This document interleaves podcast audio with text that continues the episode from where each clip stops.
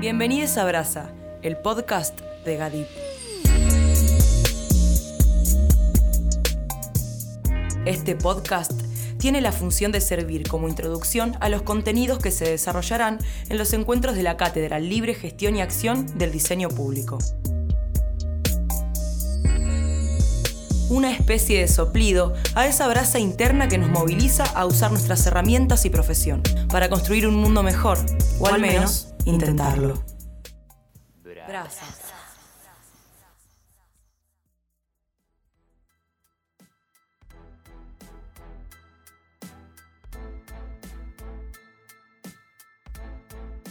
Buenas, mi nombre es Constanza, soy diseñadora en comunicación visual, activista y docente de la Facultad de Arte de la Universidad Nacional de La Plata y parte del equipo docente de la Cátedra Libre GADIP.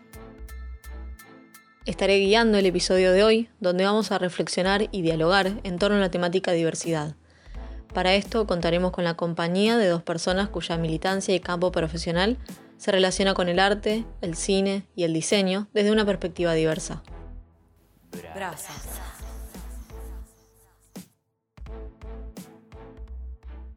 Para empezar, me gustaría proponerte una breve ejercitación. Tómate unos segundos y pensá cuál es tu concepción sobre la diversidad en este momento. ¿Qué es lo primero que se te ocurre cuando escuchas ese concepto? ¿Qué imágenes visualizas? Quédate con esa idea en mente y cuando termines de escuchar este episodio, te cuento por qué te pedí que hagas este ejercicio. Seguramente hayas escuchado gente diciendo que tal o cual persona no tenía ideología, o bien pensar que hay algo que no tiene relación con la política. Creemos que ese error discursivo es producto del desconocimiento real de la etimología o definición de esos conceptos. La ideología es un término amplio que incluye valores personales, creencias y modos de pensar o explicarnos el mundo.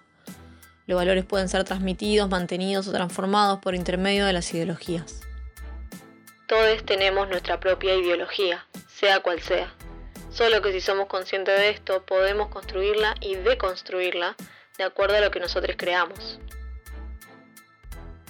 Por otro lado, me gustaría citar la reconocida frase de autoría colectiva surgida en el contexto de la segunda ola del feminismo en la década del 60, que plantea que lo personal es político.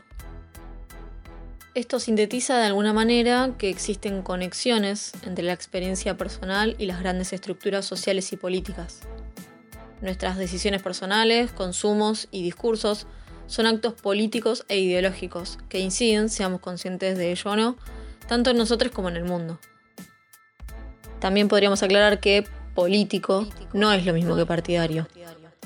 Cuando realizamos un diseño o intervención artística, por más que no esté relacionado a algún partido, tiene implícito nuestro posicionamiento político ante el mundo. Así como lo son otras disciplinas y áreas, el diseño, en el amplio sentido, es una práctica clave en la construcción de los patrones socioculturales. No es neutro ni pasivo, sino que opera reproduciendo discursos, mensajes, ideales e imágenes que luego se instalan en el imaginario colectivo y también en el nuestro. No somos máquinas que transformamos problemas en soluciones, ni ideas propias o ajenas en producciones artísticas o productos, sino que somos personas con trayectorias e historias diferentes que sentimos, pensamos, tenemos una identidad, preguntas, intereses. Y todo esto influye en qué y cómo diseñamos. Ante un problema probablemente cada uno tenga perspectivas, resoluciones, metodologías y propuestas diferentes. Cuando no se hace el ejercicio constante de reflexión crítica, corremos el riesgo de caer en los discursos hegemónicos. Pero, ¿qué tendría esto de malo? ¿Por qué es un riesgo? Soy Florencia Mamaní, Coya Careta en las redes sociales. Estoy en Cine Marrón junto a otras compañeras de audiovisual y también en algún momento estuve participando de las actividades de Identidad Marrón. Actualmente estoy viviendo en Jujuy.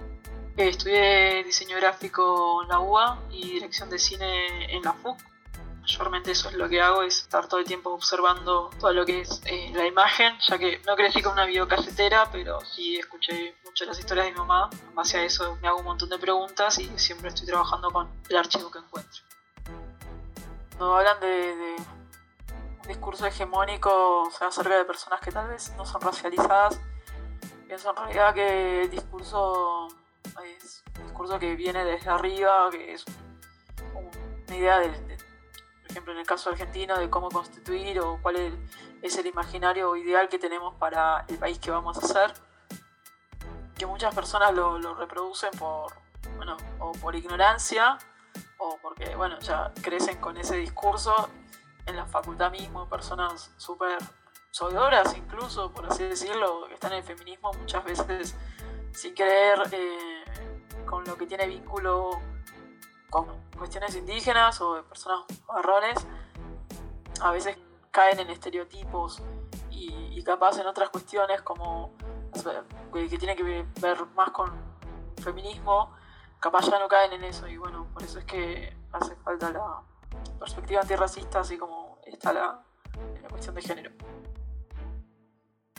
Me llamo Luciano Bravo, soy diseñador gráfico, puto cordobés y el creador de Muy Pute, una cuenta de divulgación gráfica sobre contenido disidente, de derechos humanos, política y, por qué no, también memes.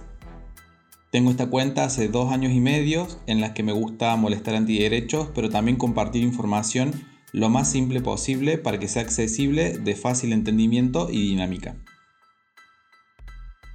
Creo que caer en discursos hegemónicos reduce la diversidad de experiencias que atravesamos, borra subjetividades, identidades marginadas y trata de hacernos creer que lo que le pasa a un grupo de poder es lo que nos pasa a todos.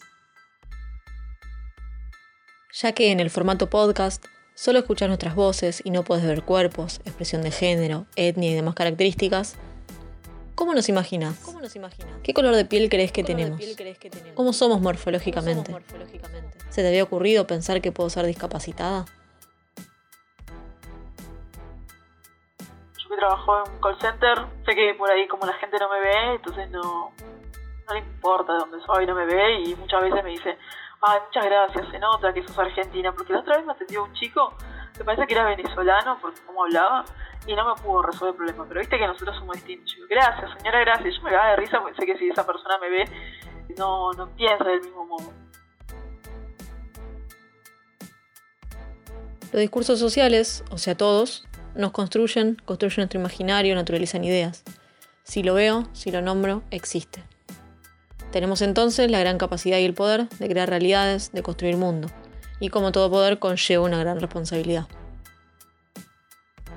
uno va reproduciendo todo el tiempo un, algo que no existe y como pasa con la serie de Adrián Suar, toda gente que más de, que de la Villa 31 parece, de Villa Crespo, todo el tiempo dejando de lado, cosas, roles, hablo desde lo que es audiovisual, que quedan fuera, personas que podrían interpretar muchos papeles y quedan fuera porque no pueden estar. O sea, no podemos estar ni como indígenas. Acá en Cervantes subsidió una obra de, una, una, obra jujeña, pero la persona que hace indígena es una persona rubia de ojos claros que, bueno, eso siempre embellecer todo. Hay personas racializadas que no, no pueden hacer ni siquiera indígenas ya pareciera. Igual estoy en contra de que solamente estemos en mucamas y, gendarmes, pero que ni siquiera podamos ser indígenas y siendo una Jujuy una provincia con capaz el 90% de, de población con rasgos indígenas, que, una persona rubia de ojos claros haga en Micaela Bastidas es como extraño, es como justo cuando podemos empoderarnos y mostrar una obra donde se podría mostrar una mujer empoderada. También a veces me preocupa dentro de esto de, bueno, hegemónico que, que mismo las personas racializadas estemos como en esto de, bueno, eh, está lo marrón, pero ¿qué belleza es la marrona? ¿Cualquier belleza es la marrona o un tipo de cuerpo marrón más hegemónico? La sociedad en la cual vivimos tiene ciertas normas e ideas hegemónicas que a priori pareciera ser que son generales y representan a la mayoría. Pero si hablamos de mayoría, estadísticamente estos modelos no se condicen con la realidad.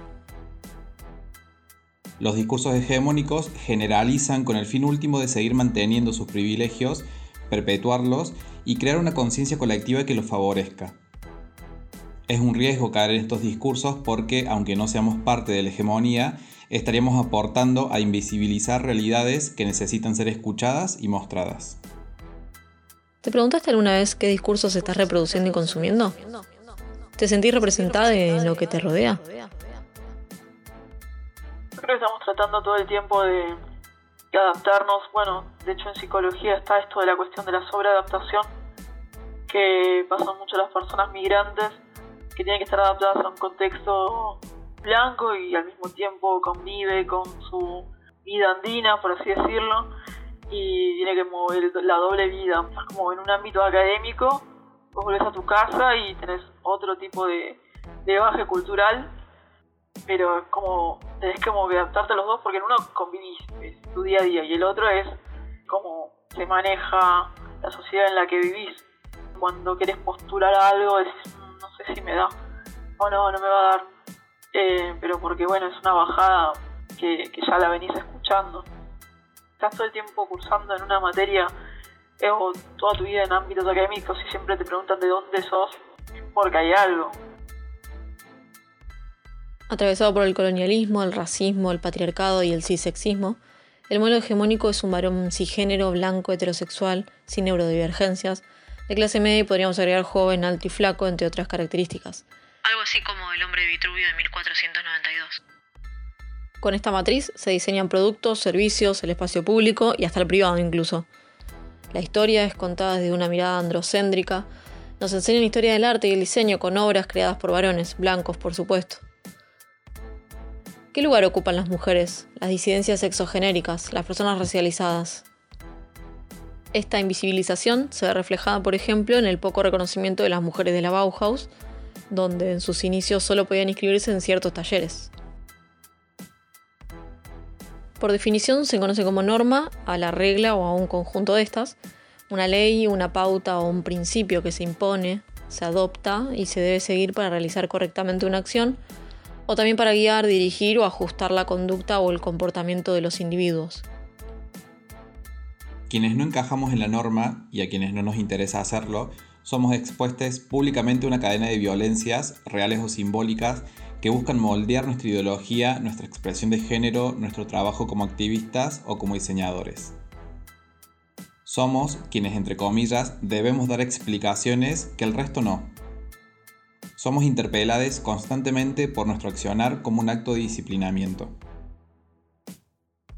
Desde la disidencia proponemos la reflexión, el correrse de lo hegemónico, lo opresivo, y desde estos lugares de incomodidad surge, o más bien urge, salir, hacer, crear, en definitiva, existir, sin juzgamientos, reconociendo y nombrando las diferentes realidades.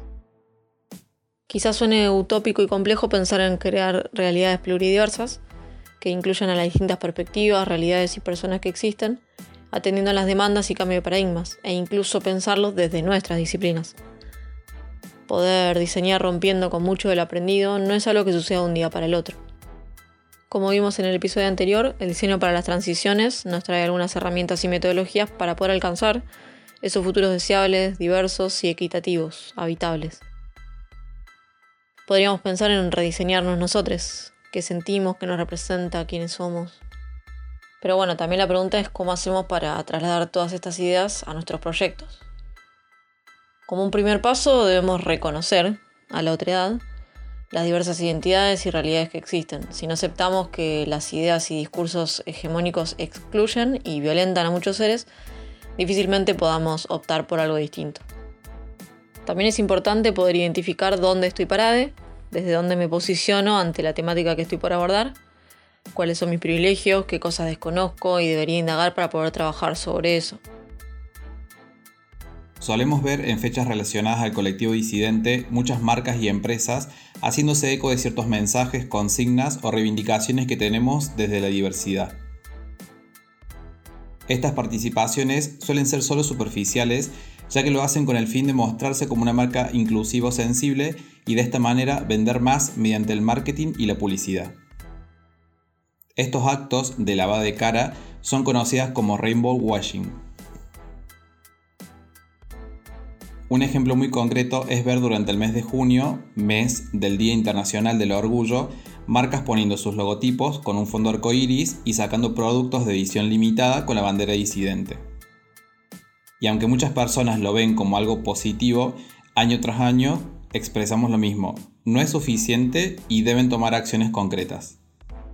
Como por ejemplo, donar dinero a organizaciones LGBTIQ generar espacios de formación en diversidad constante dentro de sus empresas e incluir personas disidentes dentro de su planta de trabajadores. La idea no es eliminar de nuestros proyectos ciertas temáticas o imágenes para no generar polémicas, sino pensar las cosas desde una perspectiva no violenta ni excluyente. Podemos pensar en cambiar de raíz nuestras prácticas y discursos sin limitar nuestras herramientas para que sean funcionales al sistema, que es colonial, heteronormado, capacitista y especista. En la mayoría de los casos nos formamos como diseñadores y artistas utilizando nuestras herramientas y habilidades para lograr objetivos ajenos que generalmente responden a intereses privados, individuales. Vivimos en un mundo capitalista, sí, pero tenemos que entender que esto no significa que tengamos que mercantilizar todo. Cuerpos, discursos, luchas. Y no estamos demonizando el hecho de vender un producto o trabajar para empresas, eh, es una opción, pero no la única como nos suelen inculcar así como tampoco es el único camino hacia el éxito trabajar con las tendencias o lo que está masivamente establecido como aceptable. Yo considero que así como se busca mucho la, a veces referencias, por ejemplo, ya desde lo más simple, en todo lo que es tipografía y enseguida todos vamos siempre a Europa, hay un montón de, tipografías clásicas, por ahí podemos buscar que hay un montón de, de estudios que están haciendo tipografías en Latinoamérica y que si bien obviamente que todos están desde un lugar privilegiado, pero eh, o sea, lo primero que se me viene es Helio Tupac haciendo algo de lettering, pero digo, haciendo tipografía, bueno, hay, hay, varias en todo lo que es Latinoamérica y hay algo de, del contexto latinoamericano que siempre hay, independientemente de la clase de, de donde partan esos diseñadores. Te invitamos a crear realidades pluridiversas, a generar una deconstrucción de lo visual, del arte y el diseño, a rescatar herramientas que se construyen desde otras disciplinas en clave de diversidad, a apropiarnos y construir un nuevo diseño, ya que constantemente se persigue la idea de innovar, tomando esto como un resultado diferente y novedoso, pero utilizando las estrategias, temáticas y estructuras tradicionales. Quizás más bien, en esta coyuntura actual, la innovación en nuestras disciplinas sea diseñar futuros desde una estructura que de por sí sea novedosa, diferente, no solo el resultado final, sino desde el vamos. El diseño en lo local, no tanto siempre viendo las tendencias de otros lados, eh, pero bueno, Argentina, en el caso de Argentina siempre le gusta mucho mirar para Europa y en el cine ya todo tiene como un aire, no sé qué, y todo, todos tanto tiempo buscando en Godard o en un cine francés de hace 70 años, y es como dale este, como empezar a mirar más para, para este continente, porque parece que acá no hay nada y entonces es como, eh, no sé, no, hay, mucha más referencia y si no, ponete a crear desde lo que puedas ver en tu, tu contexto.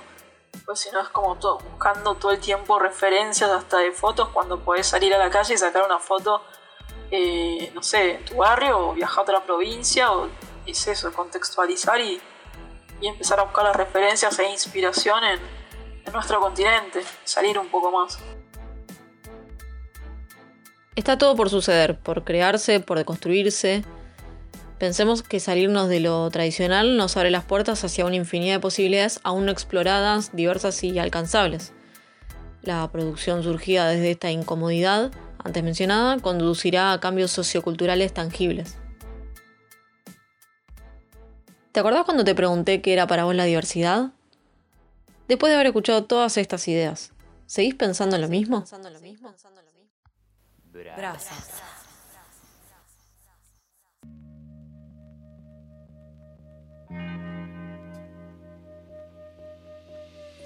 Si te interpela algo de todo lo que escuchaste, te invitamos a inscribirte a la cátedra para sumarte al debate y materializar en propuestas concretas esas ganas de cambiarlo todo. Nos encontrás en Facebook e Instagram como Cátedra Libre Gadip o mandanos un mail a catedralibregadip.gmail.com El diseño de portada de este episodio lo hizo arroba esto es ruda.